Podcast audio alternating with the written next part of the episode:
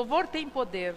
Quando nós cantamos e dizemos ao Senhor que nós queremos ir mais alto, Ele nos ouve e Ele vai nos mandar desafios para a gente ir mais alto realmente. Então nós precisamos cantar com entendimento. O Senhor está aqui ouvindo o que a gente canta. O Espírito Santo mora em nós. E Ele ouve aquilo que nós falamos. O Senhor não é surdo. O Senhor não é um Deus que, que está só quando a gente acha que Ele está. Ele está sempre. E nós terminamos de cantar aqui, eu quero ir mais alto. Que nessa noite nós possamos ter esse coração realmente. Hoje é noite de ceia.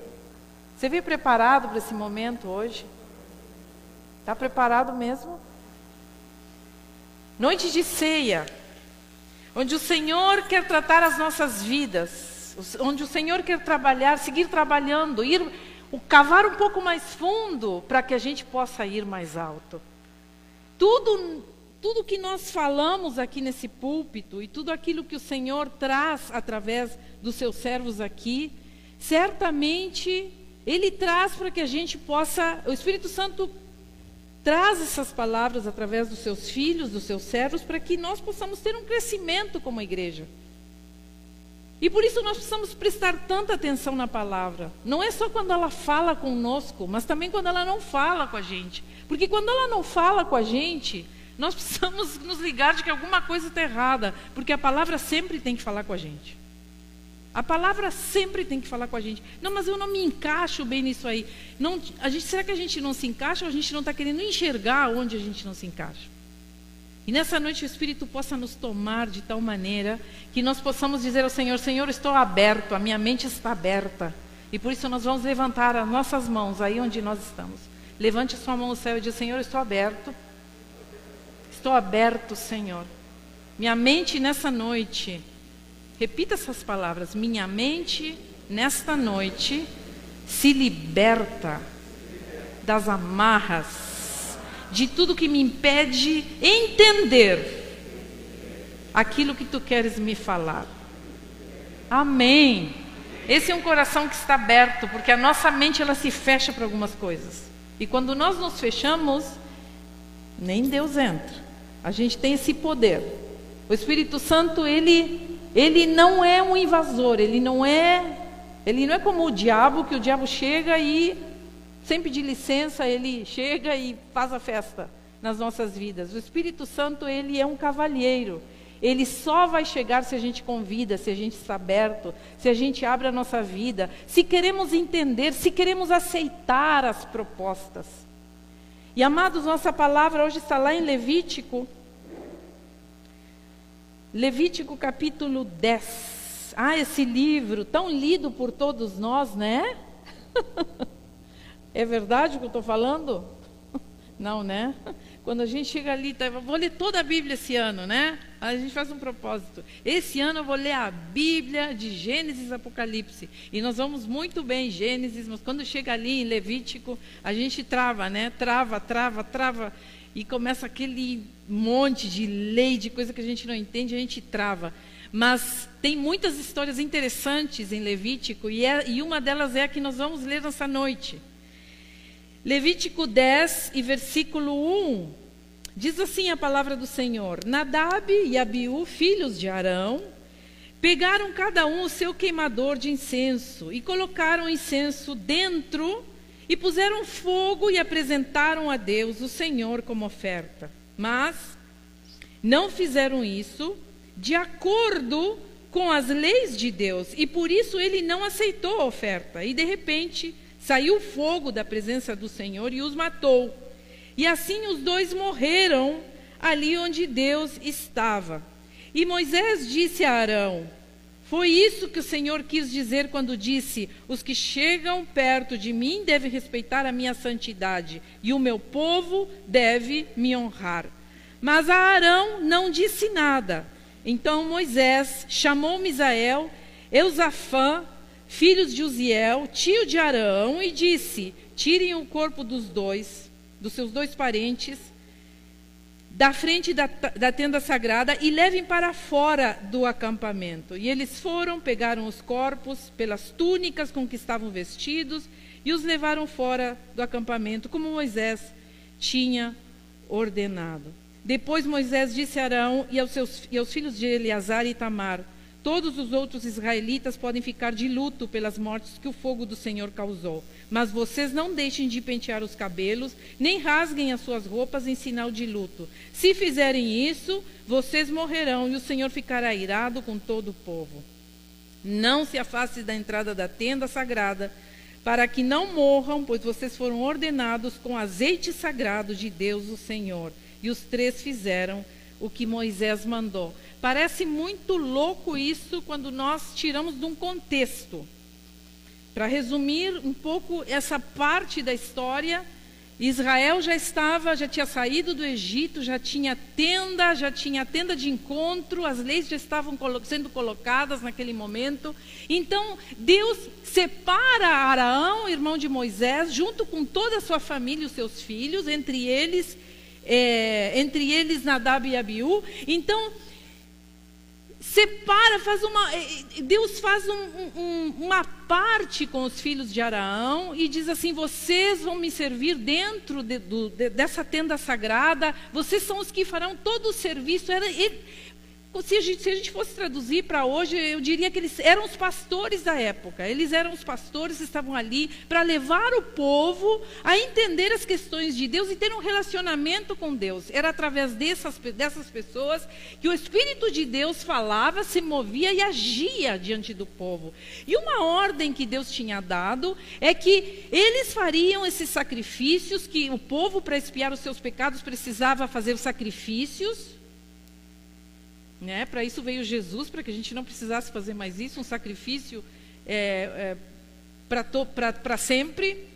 Então, mas tinha várias questões no meio, não era de qualquer jeito, eles precisavam estar purificados, eles precisavam não beber vinho enquanto estavam ali consagrados ao Senhor, eles precisavam muitas coisas para poderem chegar naquele dia e sacrificar e estar perante o povo, para que a presença de Deus então fosse vista por todo o povo naquela tenda.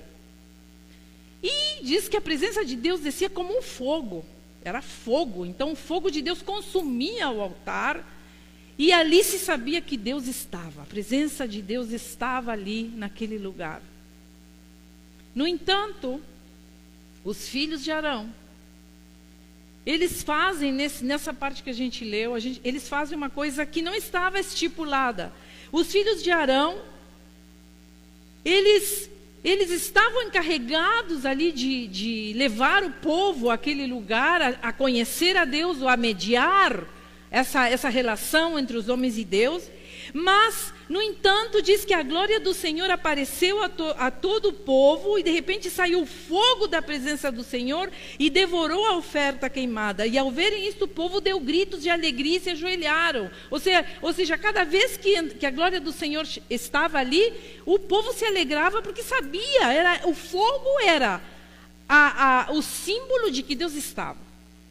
O fogo era a marca era então o sinal de que Deus estava naquele lugar. Então, esses, duas, esses dois jovens, eu acredito que eram dois jovens ou duas pessoas novas ainda, diz que eles tentaram produzir pelas suas próprias mãos algo que somente Deus poderia fazer. Ou seja, eles fizeram aquilo que a gente chama de produção independente, eles agiram com independência em relação a Deus. Aquilo não condizia com o que Deus tinha ordenado. Aquilo não estava dentro dos parâmetros que Deus tinha colocado para eles servirem dentro daquele lugar. Era uma imitação da presença de Deus. Eles tentaram imitar, vamos fazer aqui o nosso foguinho, né? Ou seja, eles tentaram imitar algo. Vamos fazer o nosso fogo, vamos aqui queimar o nosso incenso, então Deus está aqui se a gente fazer isso.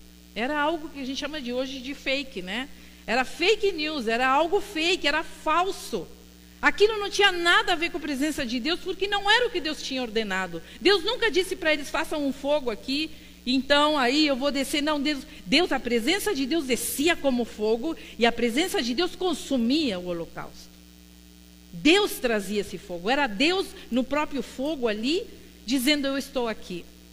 Eles tentam fazer, eles tentam fazer de outra maneira, então. Então, nós vemos que no, isso no Antigo Testamento é tão forte, porque então diz que quando eles tentam fazer aquilo, diz que a presença então de Deus realmente, Deus olha para aquilo e, e fica irado, porque ele sente uma independência. Deus sente ali que havia uma independência em relação às suas leis, aquilo que ele queria fazer, aos seus mandamentos, a sua presença naquele lugar, aquele relacionamento que ele queria ter com o seu povo. Ele sente uma independência. Nós podemos agir independentemente, nós podemos fazer de conta que Deus está aqui. Então Deus diz que se ira e eles morrem instantaneamente. Eles são consumidos pela presença de Deus. É algo parece tão, meu Deus, Ai, que medo que eu tenho desse Deus, parece que não tem nada a ver com Jesus. E nós vamos ver nessa noite que tem tudo a ver com Jesus. Porque Deus tinha, tinha dado as diretrizes, era algo tão fácil fazer tudo como Deus tinha mandado, era tão fácil seguir os mandamentos, pelo menos eu acho, que era só fazer aquilo que era mandado, mas eles inventam algo novo, né? Então, o apóstolo Paulo, quando nos fala de sacrifício, quando, quando, quando nos fala de altar no Novo Testamento, nós vemos que, é, que esse altar, depois de, do sacrifício de Cristo, é o último e definitivo altar em toda a história da Bíblia. Jesus veio como um sacrifício vivo, santo, agradável ao Senhor. Ele veio para ser o último altar que seria é, é, que seria colocado fogo, que seria sacrificado diante da presença de Deus, uma vez e para sempre. E por isso nós estamos aqui. Então, Paulo fala desse altar. Paulo, lá em Romanos, diz assim: Portanto, irmãos, rogo pelas misericórdias do Senhor que se ofereçam, que se ofereçam, e aí ele está falando das nossas vidas integralmente, se ofereçam, olha como muda a coisa. Paulo diz assim: Eu não peço mais que vocês é, sigam essa e essa lei, e tragam animais e queimem ali no altar. Não, Paulo diz assim: eu peço que vocês se ofereçam como sacrifício vivo, santo e agradável a Deus. Este o culto racional de vocês. Romanos 12, 1. Então, parece que algumas coisas mudaram radicalmente depois de Cristo. O sacrifício somos nós, o sacrifício é a nossa vida diante do altar. O sacrifício, ele tem que partir das nossas vidas consagradas ao Senhor diante do seu altar. Vem de uma relação integral com o Senhor. Vem de uma vida transformada pelo Espírito Santo. Vem de algo que não é nosso, mas o Espírito coloca em nós essa vontade de estar ali no altar do sacrifício. Ele ressalta que precisamos ser um sacrifício vivo e voluntário. Aqui não há obriga obrigatoriedade, aqui não há não há imposição, há algo que vem voluntariamente dos nossos corações. E nessa caminhada de ser sacrifício vivo, irmãos, porque eu quero que tu entendas nessa noite que tu és um sacrifício vivo. Se estamos sentados aí, se tu estás sentado neste lugar, tu és um sacrifício vivo, eu sou um sacrifício vivo, somos todos um sacrifício vivo no altar de Deus através da figura de Cristo, sumo sacerdote. Então, quando nós nos deparamos diante dessas questões e que Paulo nos admoesta, olha, chega, né, de passar todo aquele perrengue que passaram Arão e seus filhos e todas as leis e os requisitos, mas nós precisamos nos oferecer como um sacrifício vivo a Deus, ou seja, toda a nossa vida integralmente diante da presença de Deus. Não deixamos partes para serem queimadas, tudo é queimado naquele altar. Agora, o que isso significa? O que isso significa na prática, amados, quando falamos de sacrifício vivo? E é o que nós, eu quero trazer nessa noite para que a gente se avalie antes de fazer a ceia do Senhor. Será que realmente estamos sendo esse sacrifício vivo que Paulo nos admoesta, nos fala que precisamos ser? Porque nessa caminhada de ser um sacrifício vivo, é impossível, olha só, é impossível a gente não dar importância para aquilo que Deus dá importância. É impossível nós caminharmos nessa caminhada de sacrifício vivo sem dar valor e importância àquilo que é muito importante para Deus. Desista. Ah, mas isso não me agrada, mas isso é importante para Deus. E se é importante para Deus, é importante para mim. E se Deus me disse que eu tenho que fazer, então isso é importante para mim, porque é importante para Ele. Já não importa o que eu penso, já não importa o que eu acho, já não importa o que eu sinto. O que importa é o que o Senhor sente em relação a mim, e em relação à Sua obra, e em relação ao que Ele quer fazer através da minha vida. Então, se Ele quer, eu digo sim, porque é importante para Ele. E se é importante para esse Deus que eu sirvo, imagina para mim. Se não será importante. E isso significa, em primeiro lugar, a obediência. Nós vemos ali, nesse, nessa passagem que nós vimos, se nós interpretarmos o porquê de Deus realmente consumir, e eles serem consumidos pela presença de Deus, e Deus, Deus não se agradar absolutamente em nada do que eles fizeram, é que eles foram desobedientes. Eles não obedeceram às leis, eles não obedeceram os requisitos, eles não seguiram aquilo que Deus tinha ordenado fazer. Então, eu tiro essa lição para mim e para os meus dias hoje, quando eu digo, eu preciso ser obediente. A obediência, a palavra, a obediência é aquilo que Deus quer da minha vida. E diz assim, ó, diz bem claro ali, ó, eles fizeram diferente daquilo que Deus tinha ordenado. Ordenado. Então, obediência é fazer aquilo que Deus espera que nós façamos. Nossas vidas sobre o altar significam verdade. Viver para Deus é o nosso culto racional. E é a verdadeira forma em que nós adoramos ao Senhor, através do nosso culto racional. É impossível conhecer a verdade sem praticar a obediência a essa verdade. Como é que eu vou conhecer a verdade se eu não a pratico? Como é que eu vou saber o que Deus quer se eu sequer sei o que Ele pensa e o que Ele quer de mim? Os filhos de Arão não obedeceram o que Deus tinha instruído. Então, aqui, diz a Bíblia assim lá em João: aquele que tem os meus mandamentos e os obedece, este é, aqueles leitores da Bíblia vão concluir essa, essa, esse versículo. Aquele que tem os meus mandamentos e os obedece, esse é o que me ama. Aquele que tem os meus mandamentos, Novo Testamento, gente, tá? Novo Testamento. Quer dizer, já depois do sacrifício de Cristo, isso está valendo. Aquele que tem os meus mandamentos e os obedece, porque não adianta só ter os mandamentos se a gente não obedece. Eu preciso ter os mandamentos de Deus e obedecê-los, segui-los. Esse é o que me ama. Então, por aí a gente vê que a gente vê milhares de pessoas dizendo assim: ah, mas eu amo a Deus, imagina, pastora, eu amo Jesus, é tudo para mim. E as pessoas falam, e as pessoas, né, falam, ai, não sei o que, meu Deus, meus louvores, porque eu fico todo dia cantando louvores diante da presença de Deus. Mas eu não obedeço as coisas que Deus tem para mim. Eu não estou interessada naquilo que Deus tem para mim. Eu não estou interessada em saber o que Deus pensa. Então não adianta amar a Deus, dizer que ama. Está bem claro que Deus se, se sente amado por aqueles que obedecem. Por aqueles que têm os seus mandamentos e o amam. Então Deus se sente amado quando vê em nós, seus filhos, um coração obediente. Um coração grato, um coração que segue aquilo que Deus tem dito ao seu povo, e Deus tem usado esse púlpito para isso. Às vezes somos só ouvintes. Deus tem derramado nesse púlpito palavras maravilhosas. Domingo passado, Deus falou através da vida de Heloísa tremendamente sobre as nossas vidas. Deus tem falado, mas a pergunta é: nós temos obedecido? Nós, porque nós ouvimos, mas será que temos obedecido? Será que temos corrido atrás daquilo que Deus, as propostas que Deus tem para nós? Porque se trata de estar abastecido da palavra e das diretrizes deles na nossa vida. E a pergunta que eu faço é: com o que nós estamos abastecendo as nossas vidas, irmãos?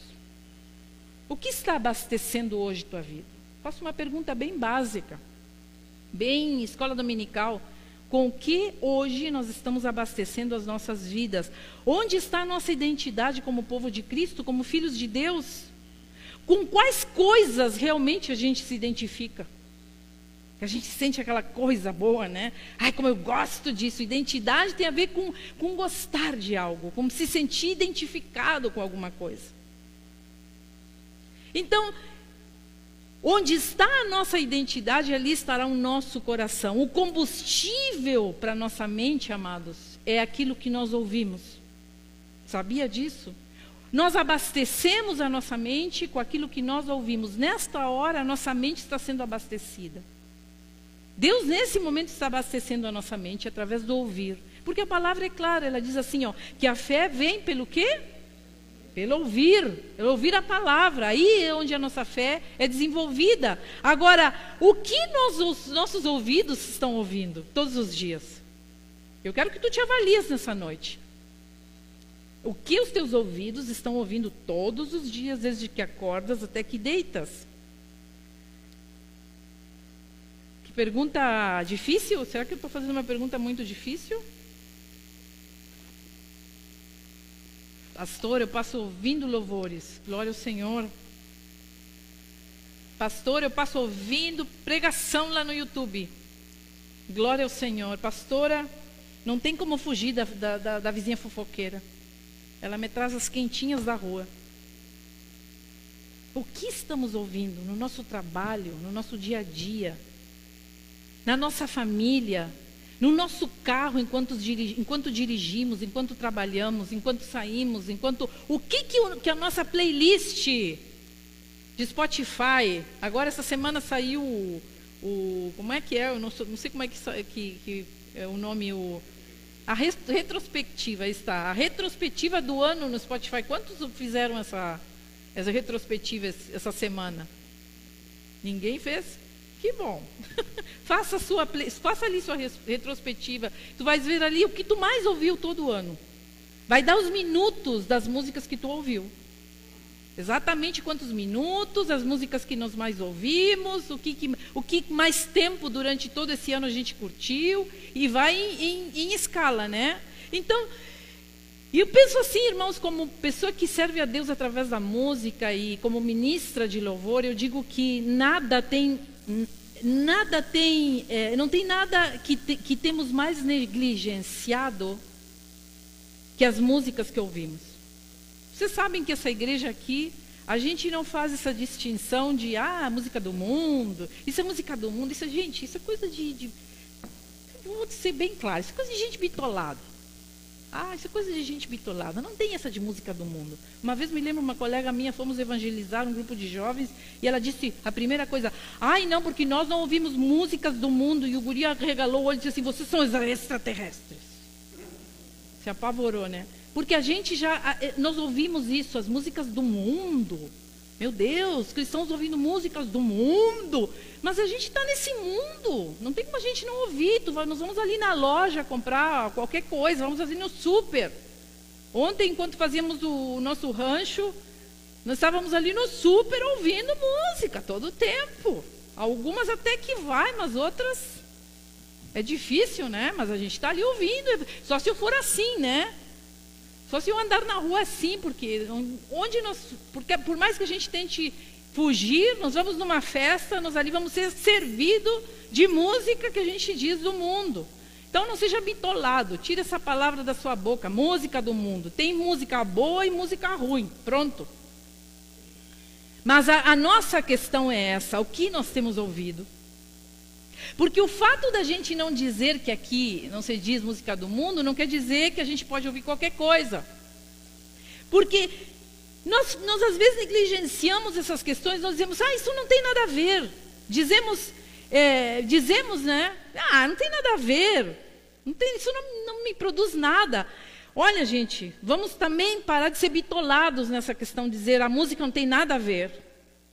Porque tem tudo a ver. A música tem um poder, eu falo aqui como, como música, como pessoa que, que mexe com música, que trabalha com música há mais de, de 40 anos, que trabalha com louvor há quase 50, um pouquinho menos, 45 anos. Eu posso dizer assim que a música tem um poder quíntuplo na nossa vida, quíntuplo, cinco vezes poderosa. Primeiro, Primeiro pela letra, depois pelo ritmo, tá? Depois pela melodia. O que, que é ritmo, melodia, pastora? Não estamos entendendo bem. Letra, o que, que a música fala? Ok? Entendemos aí? Ritmo. Tan, tan, tan, tan, é ritmo. Melodia. Entendemos? Ritmo, melodia, letra. Voz. Poderosa. Ou gostamos ou não gostamos da voz, certo? Tem gente que a gente não consegue nem ouvir. Mas tem vozes que nos pegam e entra no nosso ouvido e derrete a nossa alma. Mas tem o quinto elemento, que é o intérprete, quem canta a música. O intérprete, dependendo do seu carisma, ele pode, ele pode deixar um, um, um, uma multidão completamente louca. Eu tive vendo hoje, essa semana passada e hoje também, tive vendo os efeitos. Poucos devem conhecer esse, esse cantor americano, Travis Scott. Não sei se vocês ouviram essa notícia. Foi, foi, foi é, notícia assim bombástica nessas últimas semanas durante um show dele. Nove pessoas morreram, se não me engano, nove ou dez. Entre elas, uma criança de nove anos no show. Porque no meio ao show houve uma. As pessoas começaram a passar mal, a passar mal, a passar mal. Tinha gente injetando alguma coisa no pescoço das pessoas, no meio do show. Milhares de pessoas. Quando abriram as portas, as pessoas foram esmagadas, umas por cima das outras foram passando. Foi horrível. E durante o show, lá já lá dentro, nós, aí eu olhava a camiseta do cara, um portal onde as pessoas entravam azuis e saíam vermelhas com guampinhas, como diabos. Tá? E depois, para a entrada desse show, era uma cabeça grande do próprio cantor, onde as pessoas entravam pela boca, aludindo a uma pintura de milhares, de centenas de anos atrás, que, é um, que o pintor, que, que, que está ligado com o satanismo. E as pessoas dizem, mas não tem nada a ver, pois morreram nove pessoas lá dentro. Do nada, ele não tem. Enquanto, e diz que enquanto as pessoas cantavam, ele seguia falando e cantando. Ele não parou o show porque as pessoas estavam passando mal. E mais 200, 300 pessoas ficaram feridas e tiveram coisas lá dentro. O que quer dizer então, gente, que o intérprete ele tem um poder sobre a sua plateia que nós não temos. Seja, pensa na música que tu mais gosta de ouvir. Ela mexe com todos os teus sentidos. Ela mexe com a tua alma. Ela mexe com tuas emoções. Tu chora ouvindo uma música. Não é assim? Tu chora ouvindo uma música. Tem gente que se emociona cantando o hino nacional. Não é assim? Dependendo da situação, Começamos a cantar o hino nacional, vamos às lágrimas. Se, é um, se é uma final de, de mundial, né? de futebol, Brasil na final, e começa aquele hino a cantar e a torcida chora e canta e canta, porque a música tem esse poder. Então não venha me dizer que não tem nada a ver. A música tem um poder, e aí nós vamos na Bíblia, nós vamos ver que a música tem um baita poder. Quando Davi era chamado para tocar a harpa para Saul, porque Saul diz a Bíblia que vinha um espírito mal, começava a perturbar o rei Saul, e diz que no momento em que Davi começava a tocar a sua harpa, o espírito maligno abandonava Saul. Eu acredito que era uma depressão forte que ele sentia. E ao ouvir a música tocada por Davi, ele sentia paz na sua alma. Então a música tem um poder. Vamos, vemos outro exemplo claro na Bíblia: Paulo e Silas presos, os dois presos, imagina, presos, algemados, de mãos e pés, numa prisão por causa de pregar o Evangelho. Os dois presos, dois homens de Deus presos em cadeias, em correntes. E diz que mais ou menos à meia-noite, olha só o que acontece neste episódio, está na sua Bíblia. Diz que mais ou menos à meia-noite, Paulo e Silas estavam orando e cantando hinos a Deus. Hinos. Tá? E os outros presos escutavam. E naquele, diz que de repente o chão tremeu tanto que abalou os alicerces da cadeia. E diz que naquele instante todas as portas se abriram. Pum, pum, todas as portas. Oh, glória! E as correntes que prendiam os presos arrebentaram. Sabe o que, que, que Paulo e Silas estavam fazendo antes desse episódio? O que, que a Bíblia nos fala? Orando e que mais? Cantando louvores. A música tem um poder. A música tem poder sobre a nossa mente, tem poder sobre o mundo espiritual que nos rodeia, e sobre o mundo e sobre as coisas. A música tem esse poder. E sabe qual foi o resultado dessa noite de louvores na cadeia? A conversão do guarda o cuidado das feridas deles, porque então o guarda carregou eles assim, porque nenhum fugiu. Ele disse não, porque o guarda, quando viu aquele monte de gente solta, disse assim: vou me matar, porque aqui a culpa vai ser minha.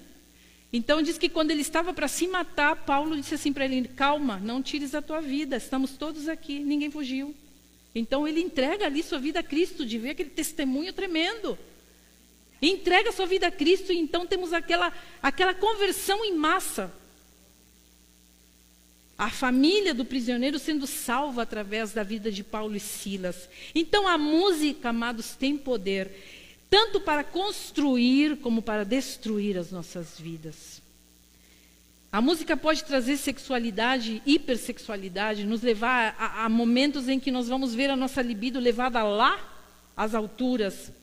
Nós, a música traz e nos instiga ao adultério se a gente tem a tendência a isso. A música nos, nos pode levar à depressão se a gente ouve, ouve uma música muito triste, nós podemos chegar à depressão.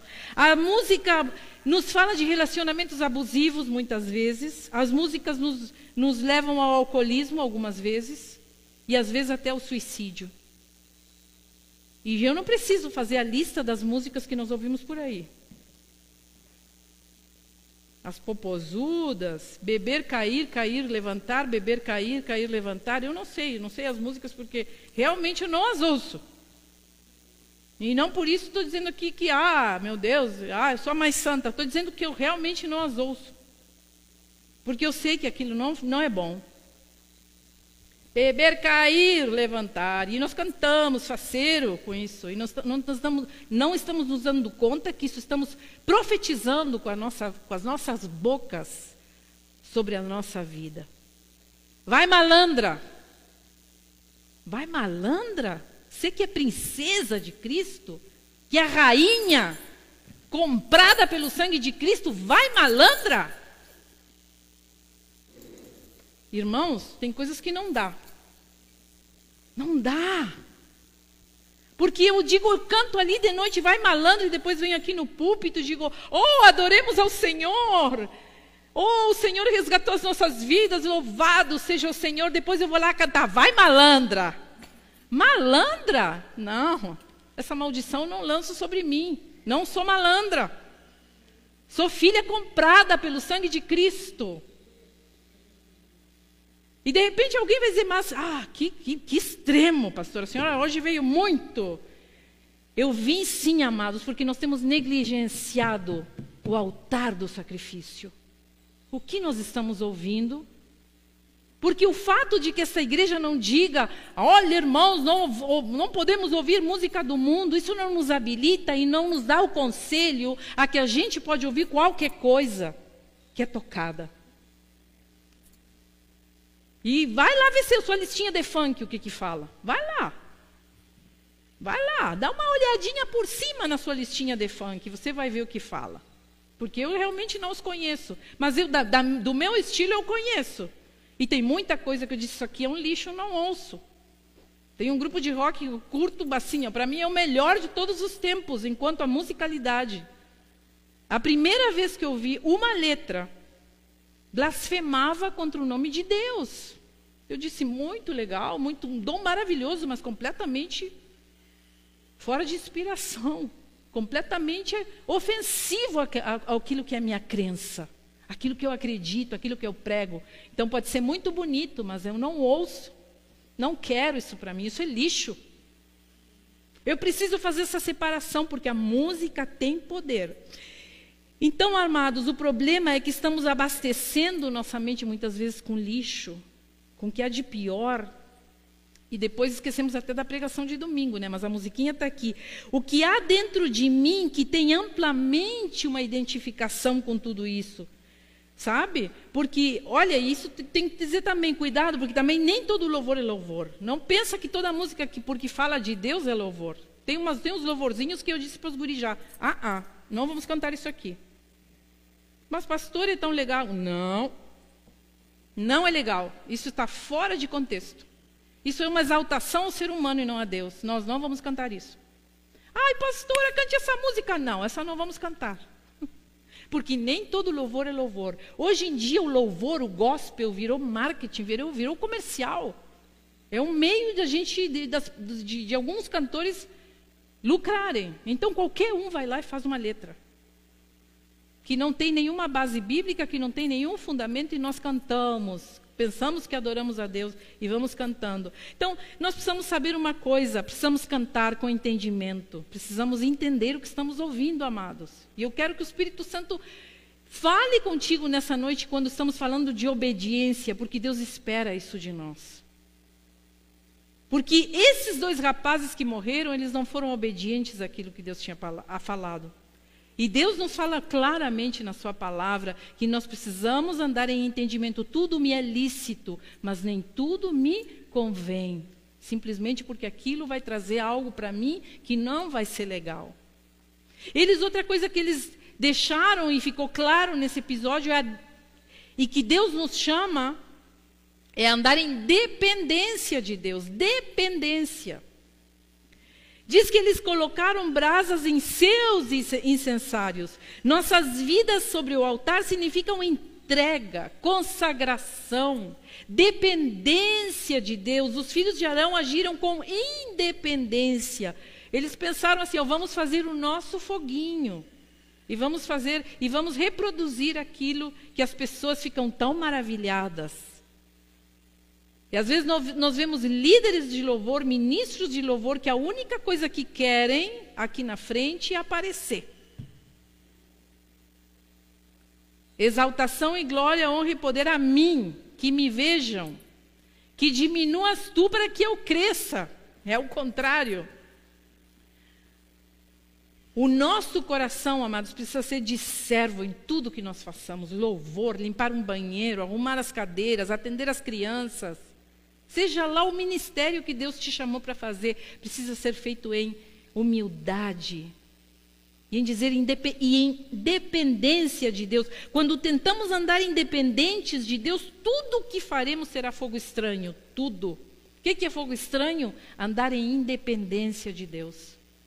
Nós estaremos queimando coisa no altar que não é aquilo que Deus quer fazer na nossa vida. Aquilo que não é, aquilo que não é queimado no altar através do Espírito Santo agindo em nós é fogo estranho.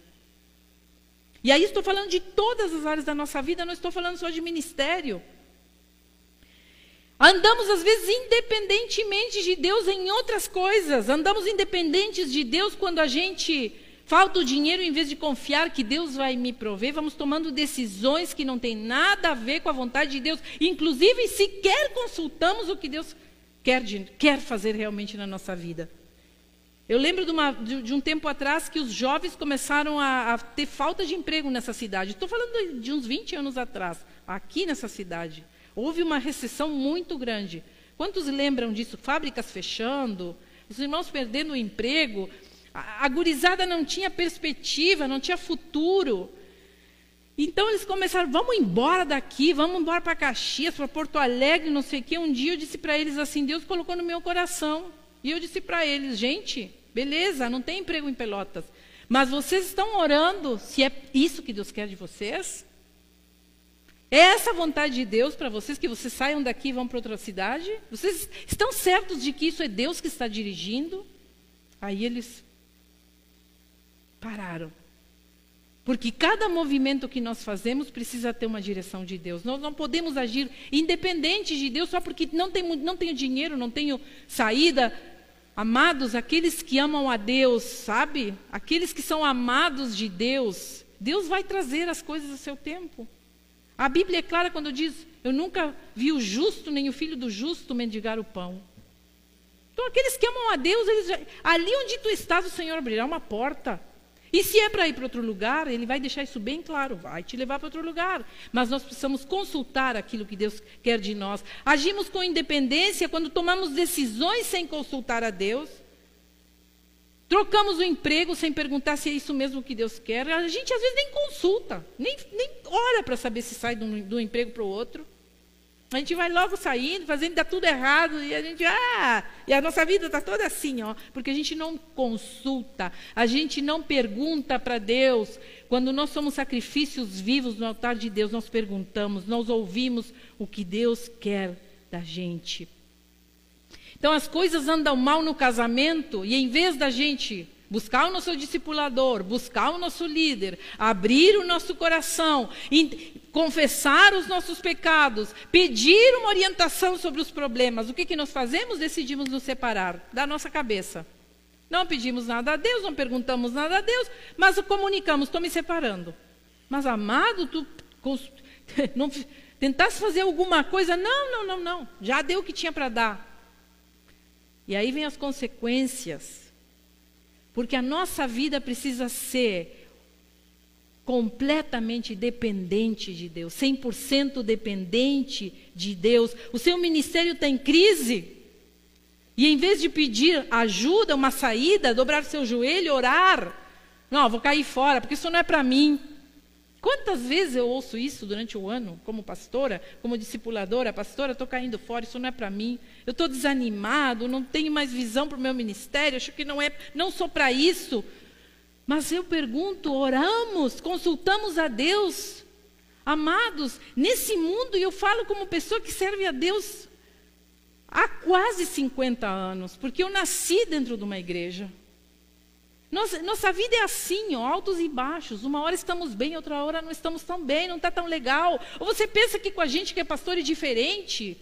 Às vezes não temos palavras, às vezes estamos tão abatidos e, e, e, frustrados, entristecidos, que não temos, às vezes, mas temos que chegar domingo aqui e trazer a palavra.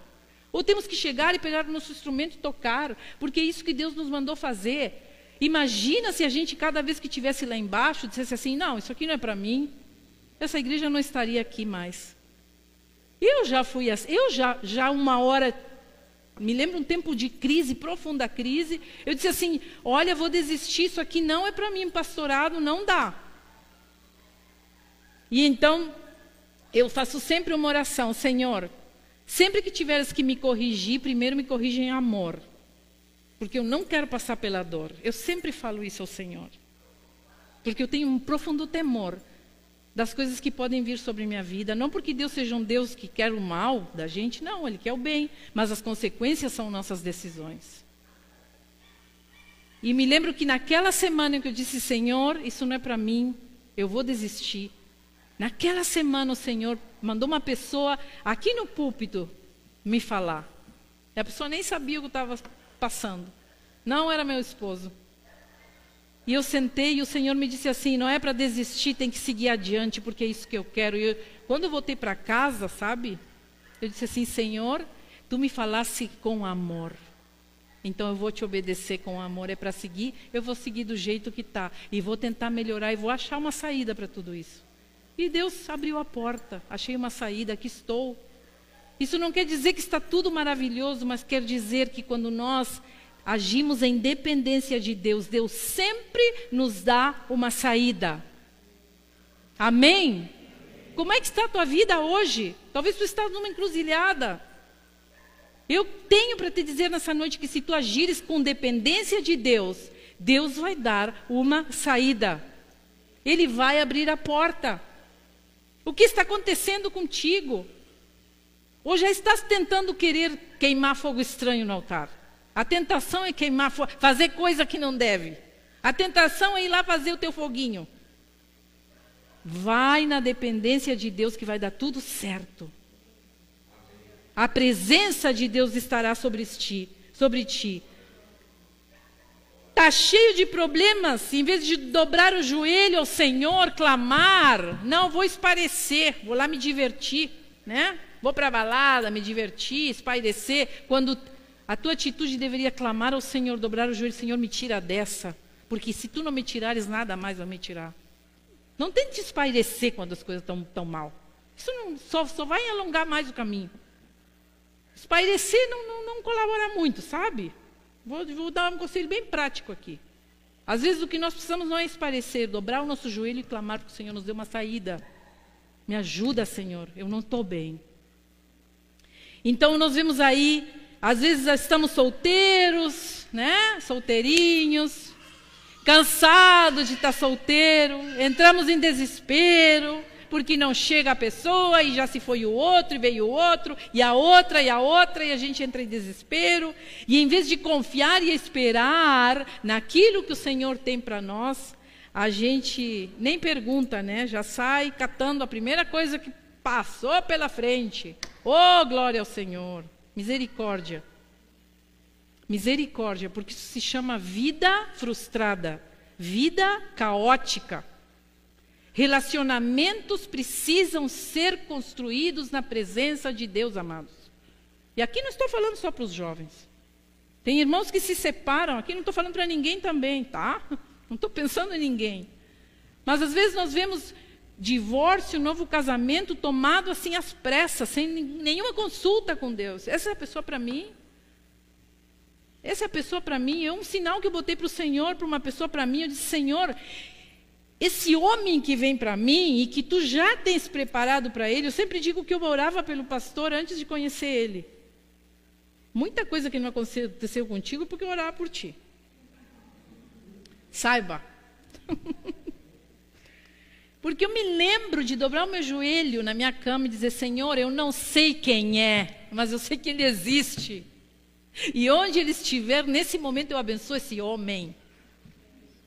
Eu abençoo para que ele não chegue perto de ninguém que não seja eu.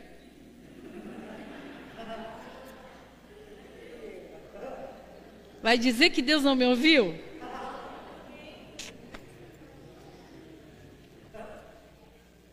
Pergunta para ele se alguém chegou perto dele. Até chegou, mas não, não vingou.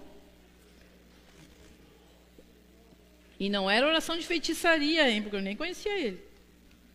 Nossas vidas nunca tinham se cruzado até aquele momento. Né? A gente se conheceu para se casar mesmo. Mas, amados, eu tinha botado uma lista de coisas para Deus, mas uma, umas coisas que uma, tinha uma que eu não abria a mão. Senhor, até pode ser isso, tá, tá tudo bem. Tá, pode ser, sabe? Pode ser aquele rapaz que usa o abriguinho azul toda semana, não tem problema, Senhor. Mas tem uma coisa que não abro mão, Senhor, é que esse homem te sirva, que esse homem seja teu, que esse homem não me incomode para te servir, que esse homem venha ser parceiro meu de ministério, que sirva, que tenha a mesma visão de família, de relacionamentos, de, de entrega ao Senhor. Não abria mão disso. E eu sei, depois que a gente começou a conversar, que ele também orava pelas mesmas coisas. Só ele, ele não orou para que Deus não chegasse ninguém perto de mim. Isso tu não orou. Aí não deu. Mas amados, Deus é perfeito quando faz as coisas, quando nós esperamos nele. Deus faz as coisas perfeitas. E a gente fica ansioso. Eu, quando cheguei 21 anos, não conhecia o meu futuro esposo, eu entrei num desespero. Jesus amado, está todo mundo casando. Olha eu. Sabe? Claro que entrei em desespero. A minha tendência e a minha tentação foi pegar o primeiro que aparecesse. E foi quase o que eu fiz.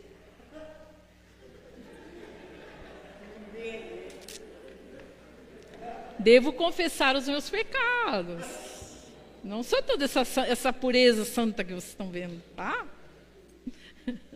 Muita cabeçada dei na vida, mas o Senhor sempre me resgatou e sempre me guardou me, me guardou. Eu olho para trás e, Senhor, o que poderia ter acontecido comigo? Mas o Senhor sempre me guardou, porque eu orava. Tinha uma coisa que eu pedi ao Senhor: me guarda, Senhor, me livra, tem misericórdia de mim. Eu sou desmiolada, eu não tenho paciência, eu não sei se vou conseguir esperar esse homem.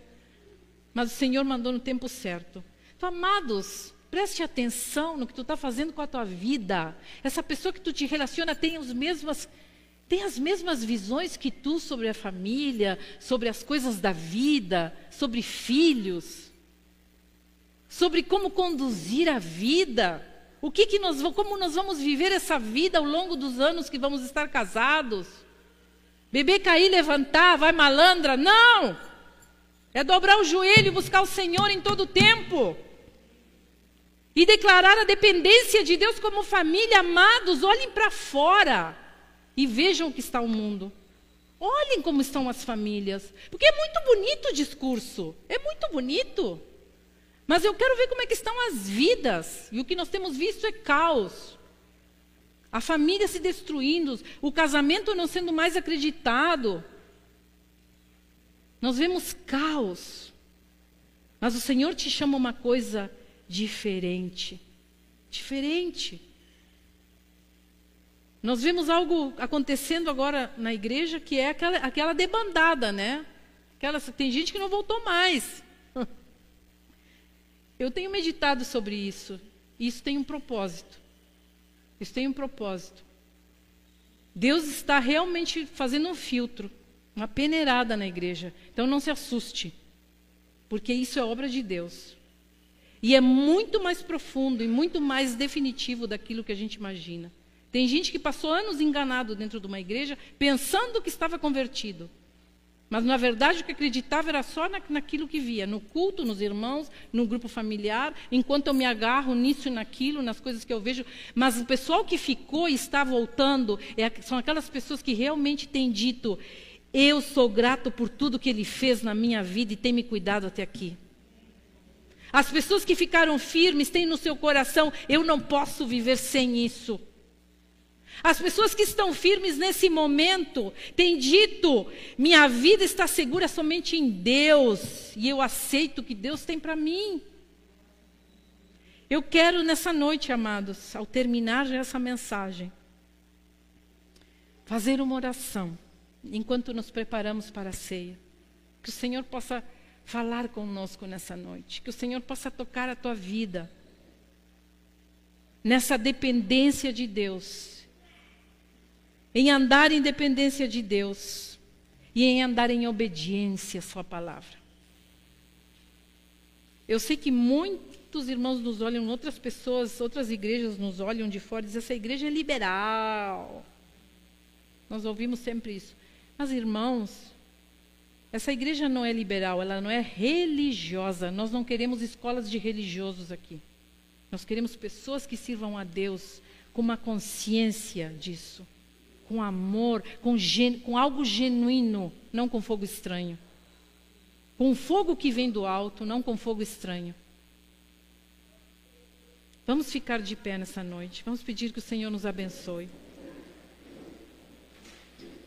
Ó Senhor, nessa noite nós pedimos, Senhor, que tu venhas tocar as nossas vidas, Senhor. Ó Pai amado, nossas vidas estão no, no altar. E nós nos entregamos como um sacrifício vivo, santo, agradável a Ti. Senhor, entregamos as nossas vidas. Dizemos sim àquilo que Tu queres trabalhar em nós. Dizemos sim àquilo que precisa ser mudado. Dizemos sim à nossa, à nossa, à nossa dependência. Dizemos não à nossa independência. Dizemos sim a obedecer aquilo que Tu tens para nós, a ouvir a Tua voz, a nos deixar guiar por Ti a deixar que tu reconstruas as áreas que estão fracas, Senhor. Nós fazemos um compromisso nessa noite e eu oro para que no teu coração possa haver essa, essa vontade, sabe? Essa voluntariedade, essa algo genuíno que nasça de ti e não daquilo que tu te sentes pressionado a fazer. Algo genuíno que diga, Senhor, eu me comprometo a cuidar os meus ouvidos. O que, que eu ouço durante a semana? O que, que eu tenho ouvido, do que eu tenho enchido a minha mente, Senhor? Que filmes, que séries, que músicas, que palavras, que pessoas estão me influenciando?